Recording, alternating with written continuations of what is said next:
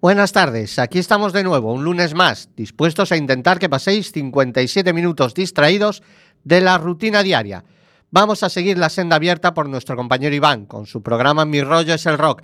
Agradecerle durante todo el programa las reseñas que ha hecho para la entrevista que vamos a hacer en unos minutos. Estamos aquí en el 103.4 de vuestro dial, o si lo preferís, podéis escucharnos en la página web www.cuacfm.org.directo coño, punto directo no, barra directo, o en cualquiera de las aplicaciones gratuitas para vuestros móviles. Aquí, en el estudio José Couso de Quack FM, Carmen Nerea y Fer, somos Quack and Roll y os damos la bienvenida. Arrancamos.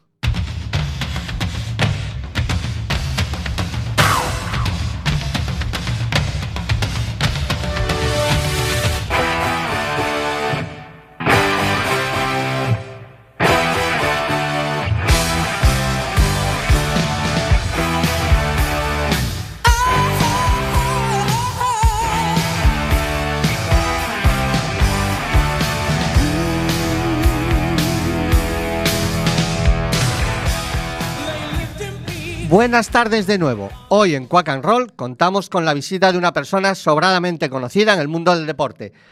Es periodista deportivo. Bueno, le dejaremos a él que nos cuente su trayectoria. Actualmente es el speaker del deporte, pero quizá poca gente conozca sus orígenes en el periodismo o la radio musical. Buenas tardes, José Luis. ¿Qué tal? Buenas tardes. Vamos a ver, como decíamos hace un momentito, tú actualmente te dedicas, eh, en la gran mayoría de tu trayectoria, al periodismo deportivo. Sí. Pero cuéntanos un poco cuál fue el comienzo de, de todo esto. El comienzo de todo esto está, eh, está plagado de circunstancias, ¿no? Mm, Una vez que dejo los estudios, pues por mm, circunstancias de, de la vida, porque, porque había que hacerlo, pues eh, me pongo a, a trabajar de mozo de almacén y de buenas a primeras me surge la oportunidad de, de aprender a, a pinchar, se decía por entonces, a poner música en los porches, la antigua discoteca Los Porches. Y desde allí, eh, después en discoteca Kings en Herbes, como DJ, me voy acostumbrando al micrófono poquito a poco, a coger un poco de soltura también con el tema musical. Y en cierto momento me aparece la oportunidad, o mejor, mejor dicho, la busco yo, le echo un poco de cara al asunto. Y a través de Francisco Gutiérrez, un conocido locutor de radio ya jubilado, que por cierto esta semana presentaba su, libro, eh, empiezo a hacer algo de radio en lo que era la Noche Coruñesa, la cadena SER, la Marcha Joven de la Noche Coruñesa, un programa de media hora que se grababa en cinta de cassette. Lo grababa yo en la discoteca, los sábados y los domingos. Y a partir de ahí, pues me escucha Ángel Gómez Herbada, que en paz descanse, que fue mm, director, dueño de, la, de Radio Coruña. Eh, me incorpora a 40 principales y allí estoy durante tres años y pico, casi cuatro años, haciendo 40 principales, familiarizándome cada vez más con, el micrófono, cogiendo cada vez más soltura y, por supuesto, haciendo algo que me gustaba, que era poner música y, y hablar por el micro, que yo siempre digo lo mismo, ¿no? Que, que no sé hacer otra cosa. Una curiosidad. eh, ¿Es antes la pasión por la música o por el deporte? Porque aunque comenzaste en la radio deportiva, No, por la música. o perdón, en la radio musical, Por la música, por la música. Si es que ya te digo, mi vida está hecha de circunstancias, ¿no? De casualidades. Por eso yo soy de los que piensa que, que muchas veces tenemos el, el- el destino marcado, ¿no? Y creo que el mío venía ya de sello de, de- de nacimiento. Yo quería ser cantante cuando era niño, como muchos en aquella época, ¿no? yo también, pero me fallaba la voz. Sí, no, yo quería ser cantante, te lo digo de verdad. Pero claro, luego la oportunidad me surge a través de, de la otra faceta, que es la de poner música, no hacerla, ni, ni cantarla, ni nada por el estilo. Entonces, eh, primero fue la pasión por la música. Lo del deporte viene por otra casualidad, por una cerveza. No sé si se puede hacer publicidad o no. Seguramente. Por una estrella. Así de claro lo digo. O sea, eh, yo entro en Onda Cero mm, también de casualidad, cuando Onda Cero nace en Coruña, y en Onda Cero hacía de todo al principio, hacía programas en autocontrol, eh, sustituía a la persona que hacía protagonistas Coruña cuando ella cogía vacaciones, eh, hacía un poquito de todo. Incluso llegué a hacer un programa de sexo, te lo digo en serio. Con el doctor Vidalpan, el que es el actual, eh, el que es el actual, sí, de A verdad. mí me estás empezando a sorprender. No, no, de verdad. eh, lo- él lo puede, lo puede certificar. Es el actual responsable del Centro de Planificación Familiar de, de mm, Orillamar, de la calle Sí, Orillamar. del- Eso es, al lado de la policía de la local. policía municipal, Bueno, sí. pues eh, habíamos hecho un programa de sexo. Yo simplemente mm, lo que hacía era un poco coordinar el programa. Quien hablaba de, de los temas eh, relacionados con el sexo era él, ¿no? Y un día, tomando una cerveza en un bar en, en el Castrillón, antes de que naciese la primera emi- emisora seria de, de Onda Cero, eh, se emitía desde un piso en el Castrillón y el director Santiago del Valle, tomando una cerveza, me suelta lo siguiente, me dice, estamos empezando a hacer eh, boletines informativos y no tengo a nadie que me haga deporte. Estaban haciendo Onda Cero en Coruña. Se hacía todo desde Madrid y aquí se hacían boletines informativos simplemente de dos o tres minutos. Pero no había presencia deportiva. Entonces Santiago me dice, no tengo a nadie que me haga deportes, tengo que buscar a alguien. Y yo con toda la gente del mundo le digo, tomando la cerveza, te lo hago yo. Me dice, ¿y tú qué sabes de deporte? Digo, hombre, Pues lo mismo que de sexo. No. no, no, no. a mí le digo, le digo, bien, ti- bien tirada, sí señor. Mira, le digo, eh, me gusta mucho el deporte, era un apasionado de José María García, lo sigo siendo, y creo que de labia no estoy mal, le dije. Y me dice, pues adelante. Y empecé con el apoyo de un periodista veterano, muy veterano, el más veterano que hay actualmente vivo en la, en la ciudad, que es Juan Guillín. Entonces, él me, ha- me hacía los comentarios desde los entrenamientos y poco a poco me fui, me, me fui metiendo, me fui metiendo. De ahí vinieron las retransmisiones deportivas. En el año 2000 la posibilidad de trabajar en Televisión de Galicia. Ahí me acostumbré a todo tipo de retransmisiones. Tengo anécdotas, pero curiosísimas. Por ejemplo, a los tres meses de entrar en la tele me llama Ricardo Bao, que era el director de deportes, y me dice, te tengo que pedir un favor. Digo, dime. Dice, hay que hacer un combate de Manolo Plana si no tengo quien me lo haga. Te lo digo en serio, o sea, de verdad, te lo digo sinceramente. Está, está el propio Manolo Planas está de testigo. Eh, di- dice, no tengo quien me haga el combate y estoy pensando en ti. Digo, mira, Ricardo, yo las únicas piñas que vi en mi vida fueron las verbenas, nada más. Se lo dije así, tal cual. Y, pero lo hice. Y a partir de ahí le hice, no sé, 10, 12, 8, 9 combates a Se, Manolo pu- Planas. se puede decir hostias, ¿eh? Sí, bueno, Sí, pues nada, sí, sí, Las únicas hostias que vi fueron las verbenas. Eh, y a partir de ahí, bueno, yo pienso que en esta vida hay que ser decidido. Cuando se inaugura después eh, el centro hípico de Casas Novas, eh, los cinco primeros años, la retransmisión de las pruebas las hice yo. ¿Qué sucede? Soy de los que dice que cuando te sientas delante de un micrófono, primero tienes que estar muy documentado y luego rodearte de quien sepa. Entonces yo lo único que pedía era un comentarista que supiera del tema de- del que íbamos a tratar. Y a partir de ahí pues te vas, te vas haciendo poquito a poco. O sea, a ti lo único que te faltó fue retransmitir la boda de Marta Ortega. Lo hubiera hecho. No, ya, ya, ¿verdad? joder, y tanto, no tengo, no tengo ningún problema. No, no tengo ningún problema. O sea, eh, he hecho hockey. eh, mira, por, por presentar, hasta presenté eh, un tema de enfermería hace unos años en, en Santiago. Vengo de hacer ahora, bueno, tú lo sabes, a los clareteros he presentado algunas sí. veces ya, he hecho algunos conciertos solidarios y eso que llevo muchos años fuera de, del mundo de, de la música, pero que sí, que me atrevo con todo. Todo lo que tenga que ver con un micrófono, ¿eh? repito. De verdad que sí. Hablando fuera de micro, eh, muchas de las conversaciones que mantenemos, he de decir que José Luis y yo nos conocemos desde hace unos 20 años aproximadamente. Sí. Y hemos compartido muchas cervezas hablando de fútbol y de música. Bueno, hablando él, yo escuchando, porque siempre es un placer oírle y de esto sabe mucho. Háblanos de tu entrevista a Miguel Ríos, que para mí es el dios del rock and roll. Mira, eh, el mejor año de mi vida a nivel musical, a nivel profesional, fue el año 1988. En aquel año eh, recuerdo que estábamos en 40 principales, tú te acordarás de ellos, Luis Fernando, y estaba la amiguete Dolly. Y yo digamos que era el tercero o el cuarto de a bordo.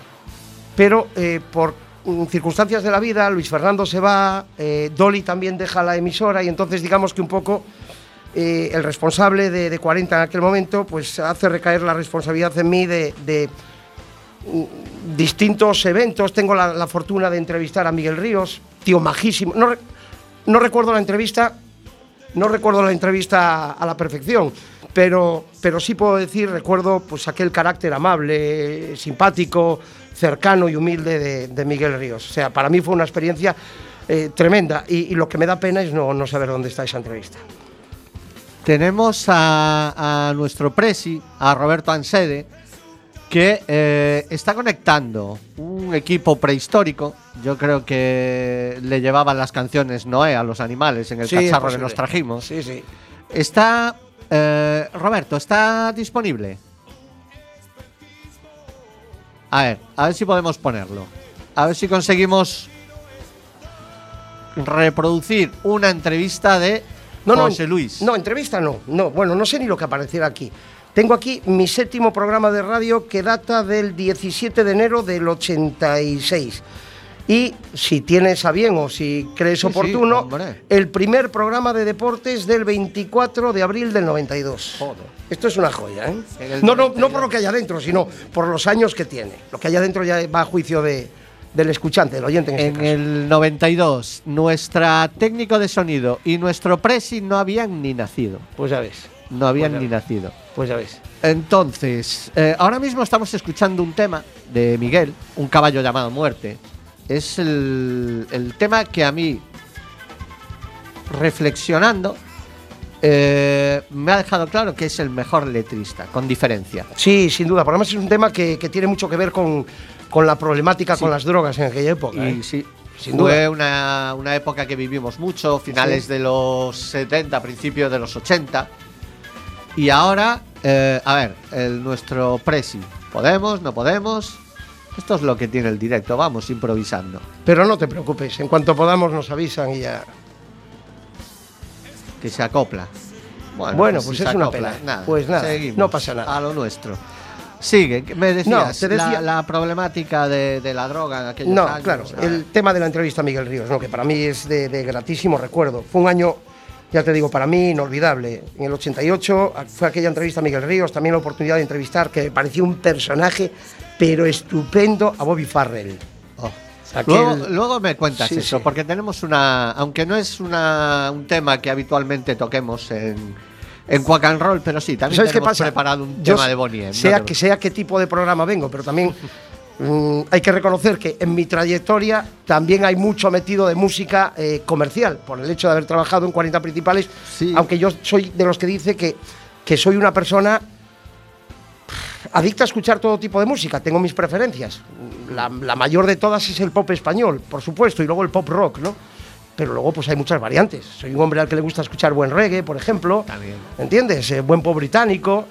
Y, y reconozco que en aquella época pues tuve que pinchar muchísimas veces a Bonnie M o por ejemplo a los Mother, a los Mother Talking. Hay que decirlo, hay que decirlo, hay que decirlo, hay que decirlo. A ver, a ver, está llegando, está llegando.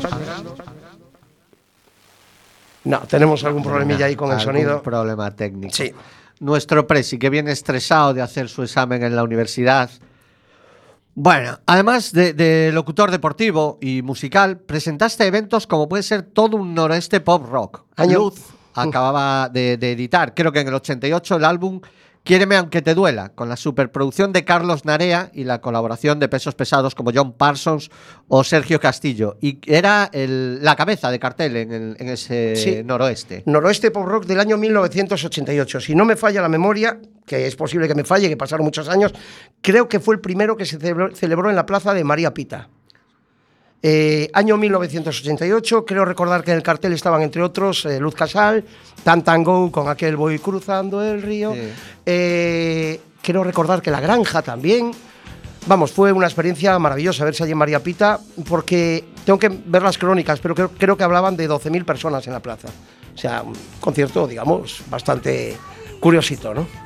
Sí, además Luz estaba todavía en, en la fase que tuvo rockera, luego ya empezó a Sí. hacer boleros, Sí, empezó a hacer otro tipo de cosas. Luz es maravillosa, haga lo que haga, siempre, siempre lo hace perfectamente. De hecho, eh, ahora que, que ella organiza el, el Festival de la Luz, que es algo impresionante, yo en mi vida he visto una organización similar y eso que he ido a algún festival y algún concierto, pero creo que como el Festival de la Luz, ninguno. Esa mujer es maravillosa, tiene una fuerza impresionante. Ni, ni la enfermedad, que la tuvo apartada un tiempo de, de la vida pública, está totalmente recobrada. Yo la he visto tocando de nuevo con una energía increíble. Mira, que yo creo que, que todavía le dio más fuerza, ¿no? El hecho de salir de esa enfermedad.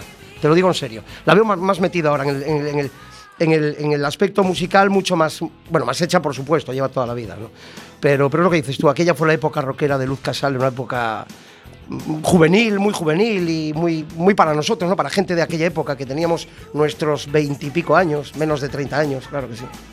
a mí me sorprendió mucho verla con... De hecho fue la primera vez que la vi, nunca, ni había escuchado nada en la radio. Cuando vino con, con Luz Casal y con... Voy, perdón, con Luz Casal, con Leño y con Miguel Ríos.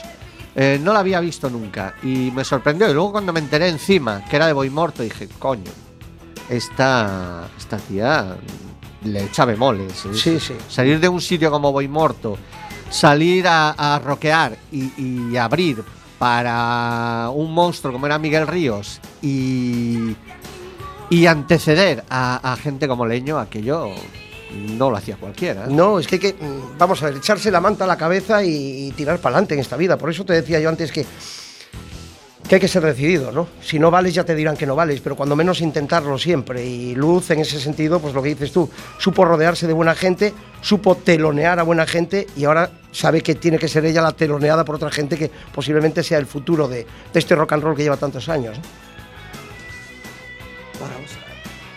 Nada, seguimos intentando el, el estudio José Couso y parece el camarote de los hermanos Marx. Seguimos intentando el- el recuperar esas grabaciones de José Luis.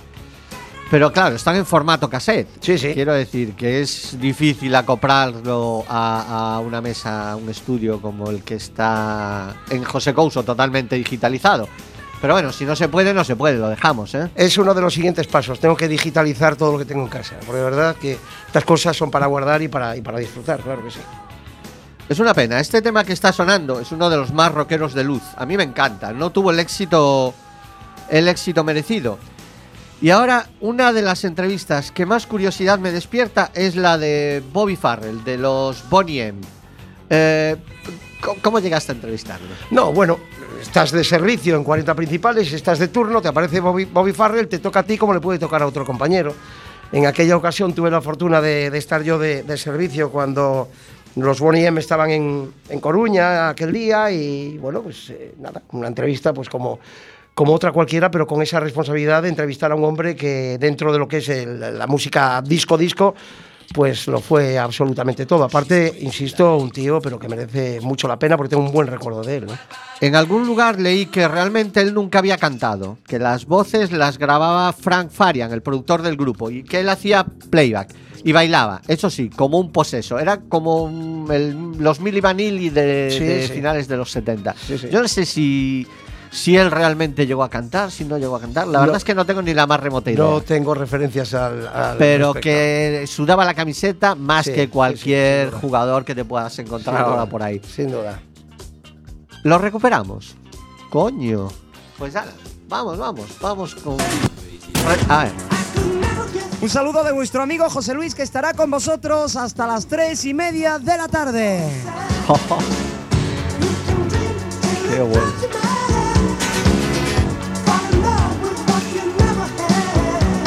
Discoteca Kings en Herbes. No, muy esto era. cerquita de ti, No, no, esto no, esto era todas 40 partes. principales. No era 40 principales. Eran aquellos programas de radio que se hacían de discotecas, de Pazos, de Kings, de. Tú puedes mover tu Kings. cuerpo. Yo no sé cómo llegábamos a Kings y éramos capaces de bajar las curvas. Sí, ya bajabais solos, ¿no? Yo creo, sí, no sé si eran curvas rectas Herbes, o cómo bajábamos. No, pero estos eran programas publicitarios, es verdad. Estaba cambiado el, el cartucho, creo, con respecto a la cinta que había dentro. Pero sí, eran unos programas que se llevaban mucho. Las discotecas pagaban por hacer aquella media hora, la grababas en cinta de cassette y se emitía pues el día que estaba contratado y nada más. Pero bueno, la Pero voz se, se emitía en qué, en qué cadena? ¿En la SED? en 40 principales. Ah, esto era en 40. Sí, sí. Pero tú realmente lo grababas En la discoteca. Yo disco. sé que tú Efectivamente. por ahí los fines de semana, Pero amiga, la nada, la voz que tengo no, que no. te Es muy de- algo, ¿a que sí? No, muy engolada, muy engolada, ¿no? Ese algo te lo podemos dar nosotros viernes, sábados y domingos en Discoteca Kings. Muy engolada la voz, Cabral. no. No, oye, es curioso. No, no, ¿sabes? Silencio en el estudio. Vamos a escuchar los 40 principales de hace cuántos años. Pues mira, año 90, eh, 86, 86. 22 años, casi 23 años. De esas. De esos fines de semana que. 86, no, van 32 años. 32, perdón, que decía yo 32 22, 32 años, sí. De 32. esos fines de semana que empezaban el viernes y no acababan hasta el lunes. Sí, aparte fue una época en la que aquella discoteca estaba pero a reventar de gente, hasta el punto de que la empresa Castromil los domingos a las 5 de la tarde doblaba línea. A la línea que iba a Santiago doblaba hasta, hasta Herbes, iban dos autobuses, uno de ellos daba la vuelta para Coruña, simplemente para dejar gente, porque aquello era un escándalo la cantidad de gente que había. ¿Por qué no te apuntas? Yo, eh, de verdad que me- esto sí que me está sorprendiendo. Esperaba yo. El conseguir una grabación de hace con tu nombre y la 32 hora que años. Sí, sí. Pues a lo mejor hasta estaba yo allí. Yo qué sé. Yo qué sé. Lo que hacía Ir fuiste alguna 32 vez, años. seguro, ¿no? ¿Aquí? Sí, Sí. me imagino. Que a ver, tengo algún recuerdo borroso. Bueno, eh, vamos a ver. Serían las curvas. Sí, mm, sobre todo luego las de subida, las de bajada ya. Ya, ya, ya te digo. iban Ya te digo. como- Ya te digo. Pues sí. A ver, esta señorita, la del sonido. Siguiente tema, que creo que este tema que va a sonar tiene un recuerdo privilegiado para claro. José Luis. Te voy a decir.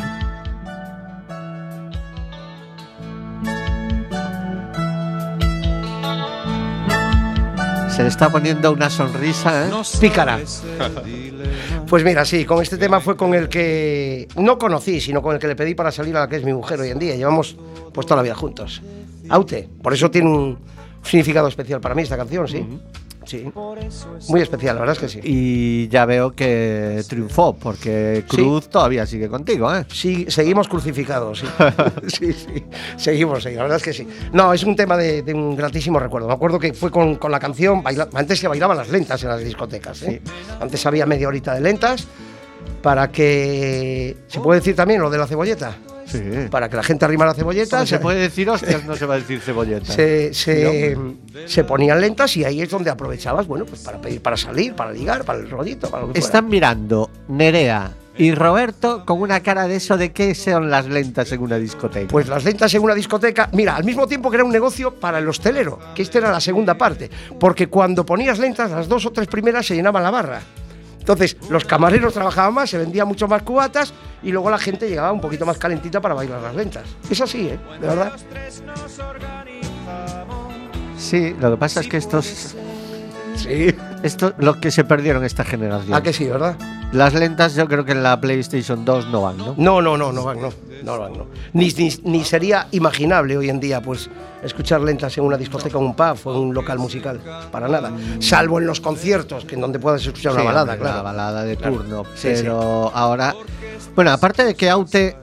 A mí me da muchísima pena que no se recuerde tanto a Aute. Se recuerda más a Serrat, se recuerda más a otros cantautores. Y yo creo que Aute, Sí, sí. esta una de dos, o al Alba, Sí, sí. tenía unas canciones muy por encima de, de- a mi parecer, ¿eh? de lo que pudo haber sido Serrat. Yo creo que a Serrat le benefició la historia de Eurovisión, de no poder cantar en catalán, de la Sí. prohibición, pero Aute está muy por encima de él. Yo creo, para mí fue uno de los grandes, ¿no? De los grandes letristas de aquella época, sin duda. Letrista, músico, era completísimo, 100%. Y lo que dices tú, y canciones que te llegaban al alma, sin duda. Sí. Yo, eh, no sé, habría que, que recuperar a, a Aute. A Victoriana también los has entrevistado, otros grandes de... Sí, eh, bueno, eso fue eh, en María Pita. Habían estado año 88, creo recordar, 87 por ahí. De hecho, tengo fotos en casa con los dos. Fue el mismo año que vino Vicky Larraz, que había sido aquella chica que vocalista de, de Ole Ole, Ole Ole. antes de Marta Sánchez. Y luego también en el 88 eh, había dado el pregón Marta. Con Marta también tengo fotos. Una Marta muy jovencita, dando el pregón y la rueda de prensa previa en el Palacio de María Pita. Y la última que cubrí como, digamos, periodista musical ya estaba en Onda Cero y ¿sabes a quién fue? A un niño llamado Alejandro Sanz. Tengo foto en casa, ¿eh? en el Coliseum. Un niño, un chavalote, era un chaval, un ¿En qué pipiolo. año, eh? ¿En el 92. 92? 92, concierto en el Coliseum.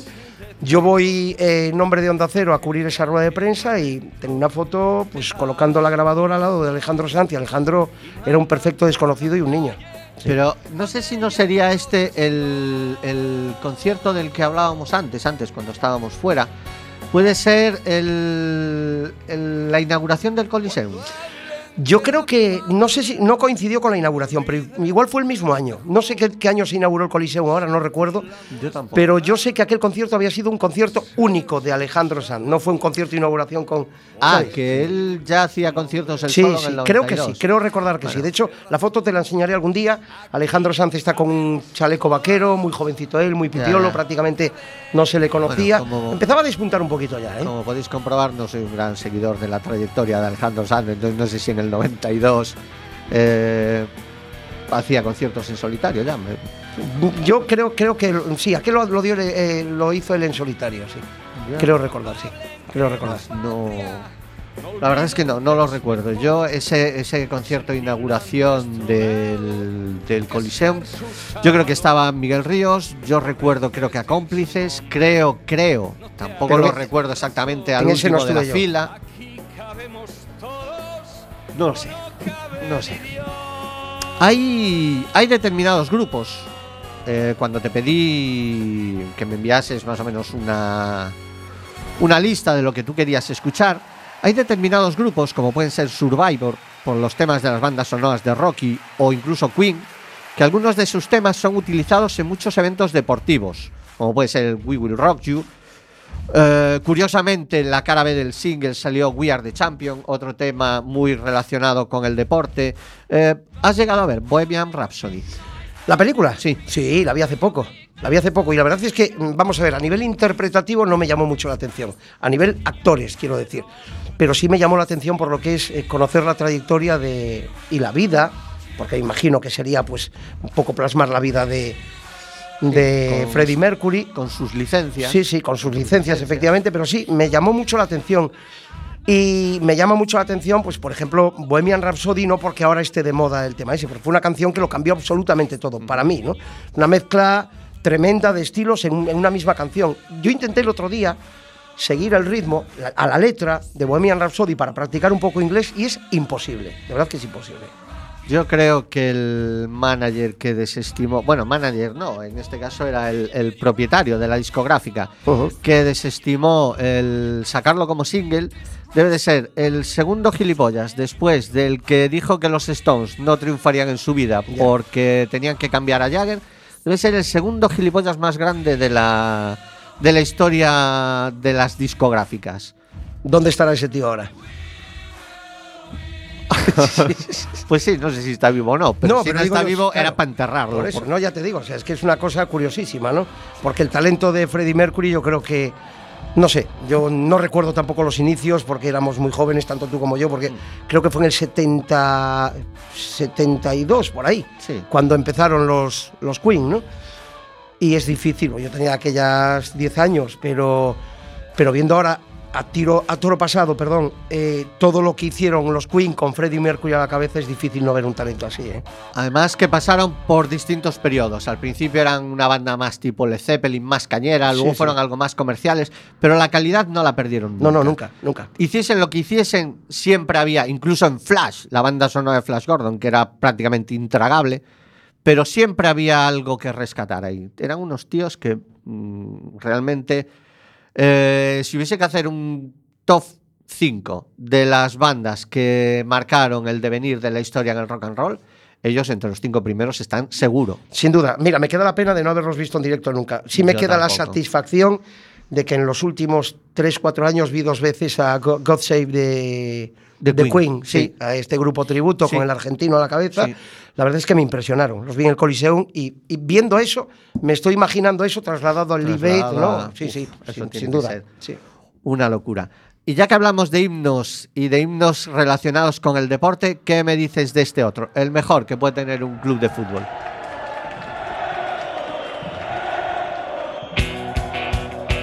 Bueno, aquí os voy a descubrir un secreto. La primera maqueta, Primicia en la primera, la primera maqueta que se hizo de esta canción y está Gandhi como testigo, se emitió en 40 principales cuando no la conocía absolutamente nadie y hay una eh, parte de la canción que se suprimió en su momento. Una parte de la letra que se suprimió en su momento, que decía, y digo deportivo, el Celta de Vigo está perdido. ¿A qué no lo sabíais? No. Pues sí. Pues es cierto, sí, sí. Sí, Sí, eso, sí, sí, eso existía en, en la, en la maqueta original. Al final se suprimió pues por razones lógicas, ¿no? Por evitar enfrentamientos, cosa que me parece lógico porque no deja de ser una canción, a fin de cuentas. Bueno, pero eso se puede recuperar en algún concierto. Mm, habrá, habrá- habrá que hablar con Gandhi. Eh, estuvo aquí hace, pues yo creo que un mes más o menos. Estuvo con, con Iván en, en Mis Rollos el Rock, en su programa. Y dijo que esta, que esta letra, eh, cuanta más la escucha, mm, como nombra a distintos jugadores de distintas etapas del deportivo, que le viene a la mente gente que hubiese incorporado en la, en la letra. No, pero no es esta, perdona. Eh, creo que estás, te estás. hay- otra canción que habla de. eh, de las distintas etapas del Deportivo, una que había hecho para el centenario, para cuando se celebraron los 100 años Sí. de la- de- del Deport, en el Ah, año, sí, es verdad, en el año verdad. 2006, Sí, sí, sí. Hay una canción de Virgilio, na, na, de- Sí. que va nombrando ¿no? a los jugadores del Sí, Deportivo. Es verdad, sí, sí, No es, ese esta. tema. Sí, sí, es ese y, tema. sí. y dice que siempre, que siempre eh, le quedó en su conciencia el no haber nombrado a Manolete. Siempre lo tuvo. Pues sí, que no sale, es verdad. No, No, no. sale. Ahora haciendo Y yo- memoria no sale. yo tampoco lo recordaba y cuando él lo dijo, eh, que sí, que, que realmente cuando escuchó el tema, cuando ya estaba la producción finalizada, que le jodió mogollón no, no haber incluido a Manolete en la letra. Y ahora, vamos a, retrotraernos a unos cuantos años atrás y cuéntame qué recuerdos te trae esta canción que va a sonar.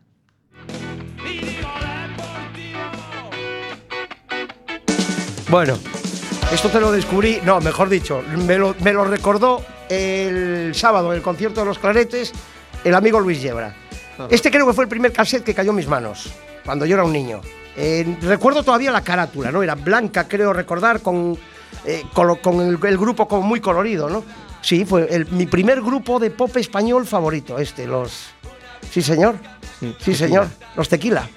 Sí, yo también. Mi primer eh, grupo favorito. Es que mm, en nuestra época, a diferencia de ahora, no había internet. La música venía por lo que veías en aplauso. Sí, sí, claro, Prácticamente era el único programa musical. Sí. Había alguno más, pero no tenía el, el horario de tarde que, que permitía ver. Entonces yo veía a Alejo y me recordaba a Jagger Horrores. Sí, sí. Y hostia, estos son los. Sí, señor. El Fueron- grupo español que yo quiero seguir. Fueron quienes, yo creo que, mm, Fernando, no sé si coincidirás conmigo, quienes despertaron un poquito eh, el ansia a la juventud por este tipo Sí. de música, ¿no? Pasar de la música ligera, que era lo que se llamaba entonces, a este tipo de música más, más fresca, más tirando ya a rock and roll, a lo que dices tú, a, a los Rolling, a estos grupos británicos, ¿no? Sí, a mí me gustaba mucho, la verdad es que sí. Además, veía a- y encontraba la similitud ¿eh? entre Alejo y Jagger y Manolo y Keith Richards. Ujú, sí, sí. Esa pose Tal de cual. Manolo, esa manera de, de tocar la guitarra y de moverse, siempre me recordó a Richards. Cual, pues estos tíos eh, están trasladando la movida inglesa a, a- a nuestro, en aquel momento, post-franquismo recién estrenado. Tú date cuenta que fueron anteriores, o sea, porque se, les- se le dio mucha importancia en su momento a la movida madrileña, ¿no? Y cierto es que fue, digamos, fue una, una cuna de, de- de grandes grupos que revolucionaron la música en España, pero sin duda ellos fueron primero, para darle un poquito de frescura precisamente a este tipo de música.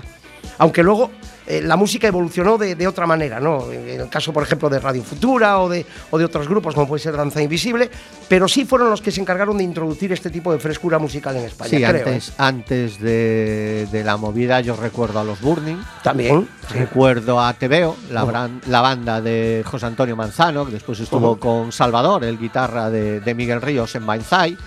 Había eh, New, los propios Coz, antes de, de la movida. Yo creo que la movida, dentro de, de que era mm, es- estilísticamente más revolucionaria, sin embargo yo musicalmente la movida tampoco creo que me haya... Fue más comercial, Sí. creo. ¿Sabes por qué? Se aprovecharon. eh, yo creo que la movida se aprovechó un poco más de la radio comercial. En aquel momento, cuando nace Tequila, mm, la radio comercial no tenía la fuerza que tuvo 5, 6, 7 o 10 años después. Y la radio comercial se encargó, creo, de, de difundir un poco más lo que era la movida madrileña y, por qué no decirlo también, la movida viguesa, que de Vigo salieron grupos fantásticos. ¿eh? Y yo creo que además eh, vigencia tuvo muy, muy poca. Los grupos tuvieron una vida bastante reducida, excepto Los Secretos o Nacha Pop. eh, pues no sé, derribos Arias o parálisis permanente Sí, o sí. Polanski y el ardor, estos duraron dos telediarios. Sí, Estos fueron grupos muy de. Sí. O las Bulpes que revolucionaban aquello eran las más punkis de toda la historia y de repente tuvieron un tema y se murieron. ¿Quién pudo haber sobrevivido? Pues eh, Jaime, el Urrutia y tres o cuatro más. No hay. Sí, que son los que mantienen, digamos, hoy en día, después de muchos años, ese tipo de grupos, son los que siguen manteniendo este tipo de temas porque el resto han quedado en el olvido. ¿eh? Sí. Totalmente. Eh, creo que tenemos otra otra grabación. Sí. A ver, esta con qué nos sorprende. A ver, esta otra. no lo sé ni yo, ¿eh? A ver.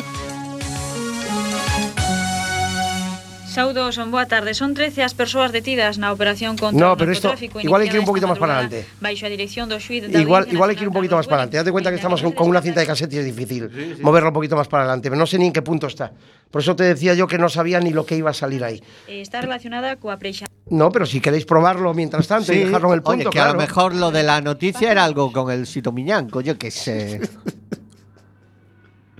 A ver qué nos encontramos. fala de individualismos, el sabe de individualismos pois absolutamente todo porque está dirixindo o BNG única No, no, no, no, uy, no, no, ya no, Esto tiene que ser más adelante, no. Del Es- narcotráfico a la política, a ver qué nos encontramos ahora. No, no, tiene que salir deportes por ahí, pero no sé en qué punto Bloque está. Nacionalista Galego No. asegura que a decisión Yo decía de moverlo y una vez que lo tengan, pues lanzarlo al aire. Pero bueno, Sí. como, como vosotros veáis, sí. Como vosotros veáis. Es más complicado que. Nerea está quedando asustada como se trabajaba anteriormente, ¿eh? Con las cintas de cassette. Y ¿eh? porque no pilló el bol datan a y le dio sí, sí. vueltas. A reorganización A ver. Sí, Claro, Que lo vayan buscando. buscando. mejor y así. Aquí está, este sí es. ¿No? A ver, Sí, esta sí, voz me sí. suena. Sí, sí. continúa preparando a primeira das Sí, ahí, vale, sí. vale, a ver. seis finais que lle restan até o remate da competición, seis finais que se convertirían en oito caso de que os coruñeses tiveran que afrontar unha promoción que cada vez está máis preto dos pupilos de Arsenio. Lembren que o domingo Arsenio a 7 da tarde xa con novo horario o Deportivo ten a imperiosa necesidade de vencer o español en Riazor. E desta forma seguir alimentando a cada vez máis carcomida ilusión de todos os aficionados deportivistas. O pasado venres Esto es... a posibilidade da fichaxe do holandés 92. Winter, unha fichaxe que se pode facer efectiva nas próximas horas. Mira, esto coincide coincide eh, con los eh, semana, con las semanas previas de aquella promoción con el Betis, sí. que salvamos afortunadamente y que le sirvió al Deportivo pues para, para afrontar después toda la etapa gloriosa, ¿no? Pues yo empiezo a hacer deportes coincidiendo precisamente con ese final de temporada agónico. Y es uno de los es el primer programa, creo que hago. Primer programa de mi vida de, de deportes, sí. Hostia, me viene ahora a la cabeza, cuando fue la promoción del Betis, yo eh, tenía plaza en, en Vila García. No tiene nada que ver con lo del narcotráfico, eh, simplemente me destinaron allí. y había una avería. En aquel momento empezaba a tirar telefónica fibra óptica para unir las, las ciudades. Y había una pala, se había cargado la fibra entre Coruña y Vigo. Y mi compañero era de Vigo estaba en Vila García, era otra provincia. Entonces, eh, nosotros currando, reparando la fibra, y en la furgoneta estaba puesto el, el partido. Y yo cada dos por tres, que le den por el culo a la fibra, como si se quede incomunicado todo Vigo, me da igual. Yo cada dos por tres subía a escuchar el, el resultado. Y sí, es verdad, al final salvamos por los pelos. Sí, sí, en, en aquel partido en el, Villamarín. Pues esto debe ser la semana anterior, que jugábamos contra el Español, o, dos semanas antes, vamos, pero eh, fue de, de los últimos partidos, porque yo empiezo a hacer deportes pues coincidiendo precisamente con esa con esa con ese final de temporada, hasta el punto de que eh, la celebración de la permanencia la celebro no como periodista, sino como un puñetero forofo en cuatro caminos. Te lo digo en serio. Una, una curiosidad, desde la lejanía en el tiempo, ¿qué te ha dado más alegrías y más sinsabores, la música o el fútbol? Buf, es que es difícil. He tenido épocas muy buenas en, en- en las dos facetas, ¿no? Me ha dado muchísimas alegrías y muchos amigos la música, pero ya no solo a través de la radio, ¿no? Sino también a través de las discotecas, porque en las discotecas, mira, tuve la fortuna de trabajar eh, en discotecas de muchísimo aforo, ¿no? El Bosque, Pazos, Kings, entonces conoces muchísima gente y discotecas de mucho éxito. Tú lo sabes, que eran discotecas que llenaban, ¿no? El Bosque metía una media de 3.000 personas cada viernes y cada sábado, en Pazos era lo mismo, Herbes era un desbarajuste de gente y tuve la fortuna de hacer muchísimas amistades, me dio muchas alegrías la música, pero también el deporte, que me dio la posibilidad de viajar por toda Europa y de conocer los mejores campos de fútbol que, que hay en Europa, Manchester, eh, Milán, Turín, Oslo, Atenas, etcétera, etcétera. Por lo tanto, no, no sabría escoger, porque cualquiera de las dos facetas, incluso no me atrevería a escoger entre la radio y la televisión. Yo soy un hombre de radio, lo reconozco, siempre lo fui pero la televisión me dio muchas cosas muy buenas, de verdad que sí. Encantadísimo de aquellos 11 años en TVA. Y volviendo a la radio y concretamente a los 40, siempre mmm, tuve esa curiosidad. No sé si me puedes responder o no, ¿eh? ¿Cómo se consigue un número uno de los 40? ¿Realmente nos tenemos que creer que es por ventas o hay presiones de las discográficas para que determinados artistas sean número uno? Mira, yo te voy a dar mi opinión sincera. Nosotros no sabíamos cómo se hacían, no sabemos cómo se hacen las listas, ni lo sabíamos entonces. Es más, en aquella época, yo os lo comentaba antes del programa, eh, yo viví lo que es el cambio de la radio analógica a la radio digital, ¿no? Cuando se empezó a emitir por satélite. Ahora se emiten los 40 principales en directo cada sábado. Antes era grabado. Antes el martes o el miércoles te llegaban cuatro bobinas inmensas, eh, cada una duraba una hora y tenías que ir dándole al botoncito para poner eh, los, los 40, la lista del 40 al 1. Nosotros no sabemos, ni sabíamos entonces cómo se configuran las listas, pero tengo la misma sospecha que tú de que Primero, no es una lista superventas ya para empezar. Si fuese una lista superventas es muy fácil. Fulanito ha vendido 400.000 claro. discos, número uno. Este 390.000, número dos. Pero no, entonces, eh, ¿qué criterios se usaban? Me imagino, me imagino que eh, primero eh, se, se, utilizaba el criterio de, de la calidad musical, por supuesto. Si no vale un producto, pues no vale y punto. Pero me imagino que habría también muchos intereses comerciales, es mi opinión. Y presiones de los agentes, y no sé si algún regalo. No lo sé, ¿eh? No lo sé, no estoy tampoco. Pero bueno, que sí que. Bueno, no creo que haya muchos de los 40 escuchándonos, o sea que tampoco. eh, tú que eres un tipo que también has estado en la tele y volviendo a, la música, retomando, eh, había un tiempo en que nosotros teníamos programas como Aplauso, había gente como como Ángel Casas, como Carlos Tena, que tenía Musical Express o Pop Grama los programas musicales, exceptuando la hora musa, ¿eh? que yo mm, de momento mm, he visto un par de cosas y no sé muy bien cómo, cómo funcionará ese programa. Pero parece que, la música o, estos determinados programas, tipo La Voz, tipo OT, que están encaminando hacia un sonido muy particular. Parece que buscan un nuevo eh, Alejandro Sanz, un nuevo Pablo López, no, no se ve gente que pueda salir, gente del rock and roll, gente que haga otro tipo de música. Yo creo que son programas, al igual que 40 principales, dirigidos a un público muy, muy especial, ¿no? Sí que da pena. Yo recuerdo, no sé si recuerdas tú, eh, no sé si fue en Operación Triunfo, una chica o un grupo de, de, rock, creo recordar, que, que, había llegado bastante lejos, ¿no? Eh, pues es lo que se echan falta, ¿no?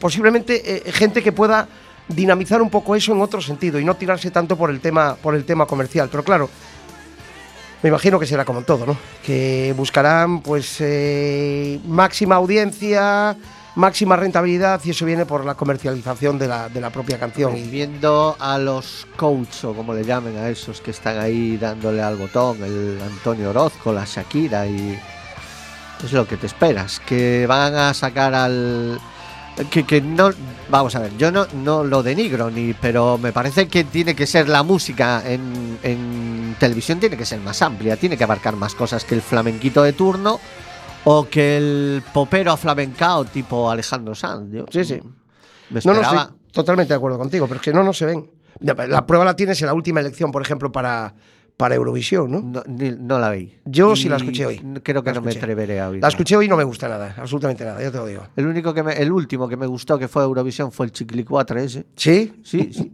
Por, porque me pareció eh, la... Bueno, no sé si llamarle burla, pero sí fue sofisticado fue como decir, mira, aquí voy a salir yo por mis cojones y porque esto está tan manipulado que un esperpento como el Chicle 4 es capaz de llegar a, a, Eurovisión. No dejó de ser una burla, sí, ciertamente. Claro, claro, es que me pareció, digo, con sus cojones. Al- El- al- algo, eh, fue algo tramado en principio por, por, Buenafuente. por Pablo Motos. Que, no, ¿quién, fuera? ¿Quién, había- quién había sido? Fue el Buenafuente. Yo, Buenafuente, yo sí, creo no fue Pablo Motos, sí. Que la no, no fue Abril, Motos. ¿no? La Sí, mujer de No fue Motos, es verdad, estaba confundido yo ahora. Fue Buenafuente, efectivamente. Fue algo tramado por Buenafuente y dijo, voy a hacer esto, lo voy a conseguir y voy a meter a este tío ahí en... Sí, y fue, al final lo fue consiguió y punto. Impresionante. Hablando de esperpentos, ¿qué es lo más esperpéntico que te haya pasado a ti? En alguna de tus actividades, en programa de radio, en Oh. la tele, en un concierto, presentando un evento. Ya, ya te lo digo ahora mismo. Final de la Copa del Rey en el Bernabéu. Oh, eso 24 y 27 de junio del 95. Eh, estamos dos personas de Onda Cero para hacer el partido. Bueno, primero voy a, voy a contar una anécdota curiosa. Salgo de casa con la maletita para ir a hacer la final de la Copa del Rey y tengo la costumbre de, de meter muchas mudas en la maleta, ¿no? Por lo que pueda pasar. Y me dice la mujer, pero ¿a dónde vas con tantos gallumbos? Digo, nunca se sabe. Y al final, afortunadamente, por haber llevado tanta ropa interior, pues me tuve que quedar más días por culpa que llegué empapado, los zapatos que costaban 12.000 pelas de entonces, los zapatos terminaron en la papelera del hotel. Te lo digo en serio. Los habían regalado en el corte inglés en una rueda de prensa. Joder. Terminaron en, en una papelera. Bueno, pues menos mal que llevaba ropa para, para estar más días ahí. Pero estábamos dos compañeros. Entonces el jefe decide, yo era el inalámbrico, hice la primera parte de, la de aquella Copa del Rey a pie de campo.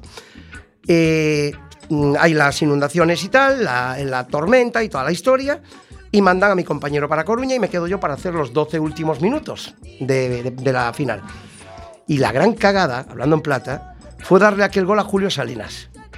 Me cogió tan frío, fue tan rápido, pues fue de las primeras jugadas de la reanudación, que me parecía imposible que Alfredo Santaelena llegara a aquel balón.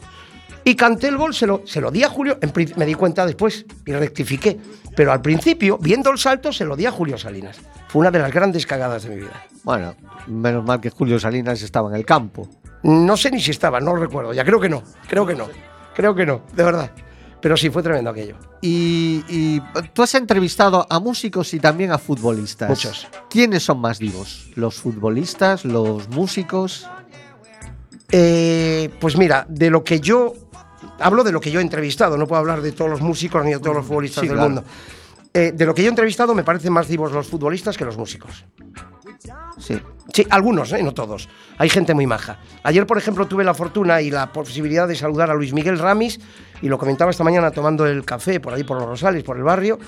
Para mí fue uno de los tíos que más me marcó a nivel personal. O sea, yo lo pongo a la altura de Mauro Silva como persona. Ayer me quedé al final del partido para saludarlo y desearle suerte en el futuro. Hay jugadores majísimos, Mauro Silva, eh, el propio eh, Luque, por ejemplo, eh, Ramis, hay muchísimos. En la plantilla actual, por ejemplo, Borja Valle es un tío majísimo. Hay más, por supuesto, pero luego hay otros que son muy divos, pero muy, muy divos, ¿eh? de estos de mirar por encima del hombro. Yo, Raúl, al del Madrid, pues lo tenía medio atravesado. Hombre. Sí, porque, vamos a ver, ibas al Bernabéu y había un trato para la prensa de Madrid y del Madrid y otro trato para la prensa de pueblo, como decían ellos. Y lo tenía muy atravesado, de verdad. Sí, y luego, sin embargo, que- a Cristiano no lo puedo ver como persona, Uf. me parece un grandísimo futbolista, pero no lo puedo ver como persona. Y Messi, siendo todo lo que es, me parece un tío ya más humilde, te lo digo en serio. Y he tenido la posibilidad de cruzarme con él en túneles de vestuarios, en Riazor y, y de verdad, sí, sí, mucho más divos creo que algunos futbolistas que los músicos. sí. Cristiano y Mourinho. mm, Mira que Coruña era merengue, ¿eh? Sí, Coruña era merengue. Yo creo que el 90% de la generación anterior, de la generación de mi padre, eran más merengues incluso que deportivistas casi, Sí. porque habían vivido segunda, Sí, segunda sí. B. Entonces, primera era Madrid, Madrid, Madrid. O no sé si porque la gente, Amancio, Paco Bullo, acababan yéndose al Madrid. No sé si tiene algo que ver o no con que la gente fuese madridista. Pero Mourinho y Cristiano se cargaron aquí el merengue completo. ayudaron, Eh, ayudaron. Yo creo que ayudó también el hecho de que el Deportivo pudiese pelear con ellos. ¿no? Eso también hizo que las generaciones, estas últimas Claro. generaciones, se pintasen la raya de azul y se olvidaran del blanco. ¿no? Incluso de las blaugranas, si había algún blaugrana. Había un equipo de referencia, que es el, el, el Depor. Antes no, antes tenías al Depor en segunda y tenías un equipo de referencia en primera. Ahora, afortunadamente, la referencia es otra, desde hace algunos años, porque así lo, lo, lo marcó la propia historia. Pero cierto es lo que dices, que antes el Madrid aquí era el equipo de casa, hace muchos años. Sí, 19 añitos. Sí. que le ganamos. Sí, sí, sin duda. Sí, fue una época fantástica y No tuve la sé si fortuna. yo otros 19 años ganando al Madrid, pero bueno. Yo tuve la fortuna de vivirla en primera línea, mm, ya te digo, desde, desde aquella promoción con el Betis. Eh, de estar en los mejores campos europeos y eso no lo olvido. Hoy se lo cuento a mi hijo y para mí es un orgullo. Tengo fotos en casa, tengo un álbum fantástico de fotos. En cada campo europeo que iba me hacía una foto. Y eso todo lo guardo en casa como, como Es que yo creo que las, las drogas bloquearon este mundo. Si cuando yo era pequeño me llegan a decir que el Depor iba a ganar una liga, que iba a jugar la Champions, que iba a haber dos papas, dos reyes, que nuestra selección iba a ganar la Eurocopa y el Mundial, digo, "Uf, Oye. este todavía se mete más que yo. El de, lo de la selección es de coña, porque los niños de ahora se creen que es algo que viene de fábrica ya, ¿no? Lo de, lo de La que la selección esté ganando continuamente. Pero es que antes, es que ni en baloncesto ni en fútbol sabíamos lo que era ganar absolutamente nada. Porque es que en baloncesto también, tanto la antigua URSS como los Estados Unidos, cada vez que nos pillaban nos apalizaban de lo lindo. Y sin embargo tuvimos la fortuna de vivir pues aquellas primeras victorias contra la URSS, las primeras victorias contra los Estados Unidos. Esto cambió muchísimo, hombre. Y las primeras eliminatorias de la UEFA, luego ya en la Champions. Sí, sí, también. también. la bueno, vamos a tildarla de mala suerte de la eliminatoria contra el Oporto.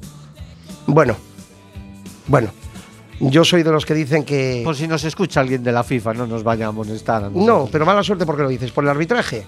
Bueno, pero al margen del arbitraje yo también soy de los que piensan que en Oporto se pudo haber hecho algo más. Sí.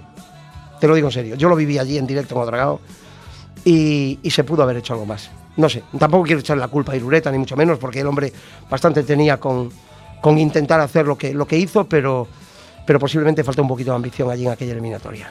Yo, sin menospreciar a Irureta, por supuesto, que nos llevó a donde nos llevó.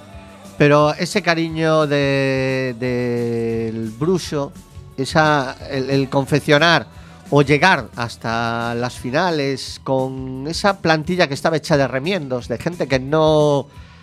que venían rebotados de su club, gente que venía ya, pues prácticamente como desahuciados, que se venían a un segunda división, gente que pues yo qué sé, Aldana o gente como Martín Vázquez o gente como incluso eh, Nando. Yuki, Nando, Sí. Nando, es verdad. Gente que decías tú, bueno, estos vienen aquí a vivir su ocaso al cementerio de elefantes y la verdad es que Arsenio, no sé si es que era como el Panoramix que los metía en la olla esta de los druidas, pero es que salían todos Fran, José Ramón. Fíjate, al propio Donato, Jesús Gil le llamó jubilado cuando vino para aquí. Cuando salió del Atlético de Madrid, yo no sé si fue la frase exacta, pero le vino a llamar viejo, lárgate de aquí que, que estás viejo ya para esto del fútbol. Lo y decía fíjate, él que luego andaba repartiendo hostias en contra el, Claro. el- contra el del Compostela. aquel ¿no? a José Fidalgo también, ambos fallecidos. Pero bueno, eh, quiero decir que el propio Jesús Gil mm, tildó de viejo a Donato y fíjate el resultado que nos dio aquí después, que entre otras cosas marcó el primer gol del título de liga, Sí, quiero recordar a los tres minutos sí, de aquel partido. Contra el español. Sí. Forza para vivir. Sí, sí, sin Que duda. decía Sí, Donato. señor. y digo yo. ¿Quién nos dice a Donato incluso el año pasado? A lo mejor ni descendíamos. Pues mira, le vi el otro día, eh, fui a hacer un de speaker en un torneo benéfico en, en Abegondo contra el cáncer y jugó Donato y jugó Fran también. Fran está con el pelo blanco, totalmente. Ya lo- está viviendo en Barcelona ahora, dejó Manchester, está viviendo en Barcelona, está con el hijo, ahora se, se- dedica pues a, digamos, a, a apoyar al hijo en todo lo que necesite, que creo que va muy bien. De hecho, tiene contrato profesional ya con el Barcelona. Ya debutó con el Barça B en la Copa Cataluña eh, este verano. Y entonces se dedica un poco más a su hijo, pero vacile por lo del pelo blanco. Porque claro, no le ves, de repente aparece y el pelo totalmente blanqueado. Pero los años pasan para todos. Pero Donato, el otro día lo ves jugar y dices, con que no se mueva mucho y mantenga la posición, ya es suficiente, sin duda. Preguntas cortitas. Mejor concierto que hayas visto. Oh, me Ya sé mucho. la respuesta. Prince. ¿Ves? Lo sabía.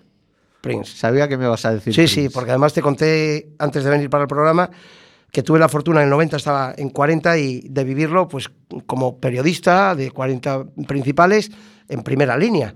Entonces eso fue espectacular, inolvidable, sí. El peor. No recuerdo, sinceramente. Uf. Uno del Fari en, en, en Riazor. Te lo digo en serio, ¿sabes por qué? Uno del Fari. Y te voy a decir por qué, con todos mis respetos. Eh, yo tenía un tío que falleció hace unos años que era un fan del Fari. Y aquel día lo llevé acreditado a, a Riazor para que pudiese vivir un concierto del Fari en primera línea. Pero en Riazor, en el pabellón. En el pabellón. Estuvo el Fari Sí, en el pabellón. En el pabellón de Riazor, sí. Hostia. En el pabellón de Riazor.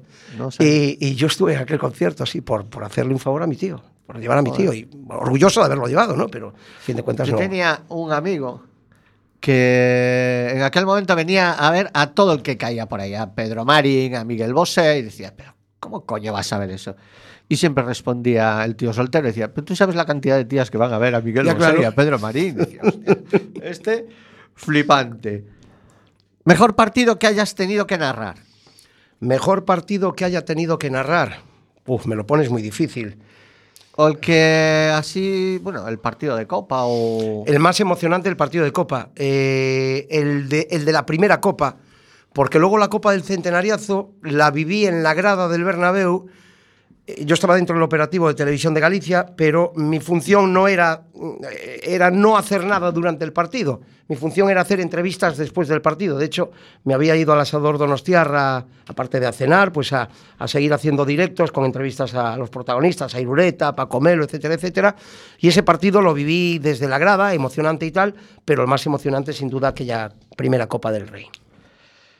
Bien, amiguitos, hasta aquí nuestro programa de hoy. Gracias, José Luis, por darnos esta placer, clase maestra de todo un profesional del micrófono.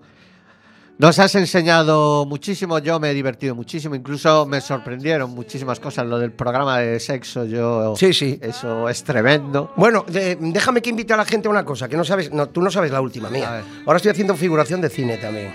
Ah, sí, sí, eso. Sí, lo sabías, ¿no? Bueno, pues en el tercer capítulo de Vivir sin permiso, eh, le llamo cabrón a, a Coronado. Joder. Solo adelanto eso.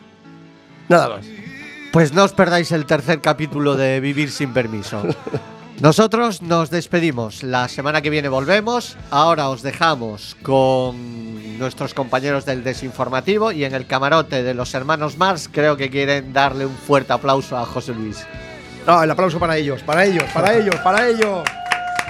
Gracias. Hasta la semana. Un besillo a todos. wish you well.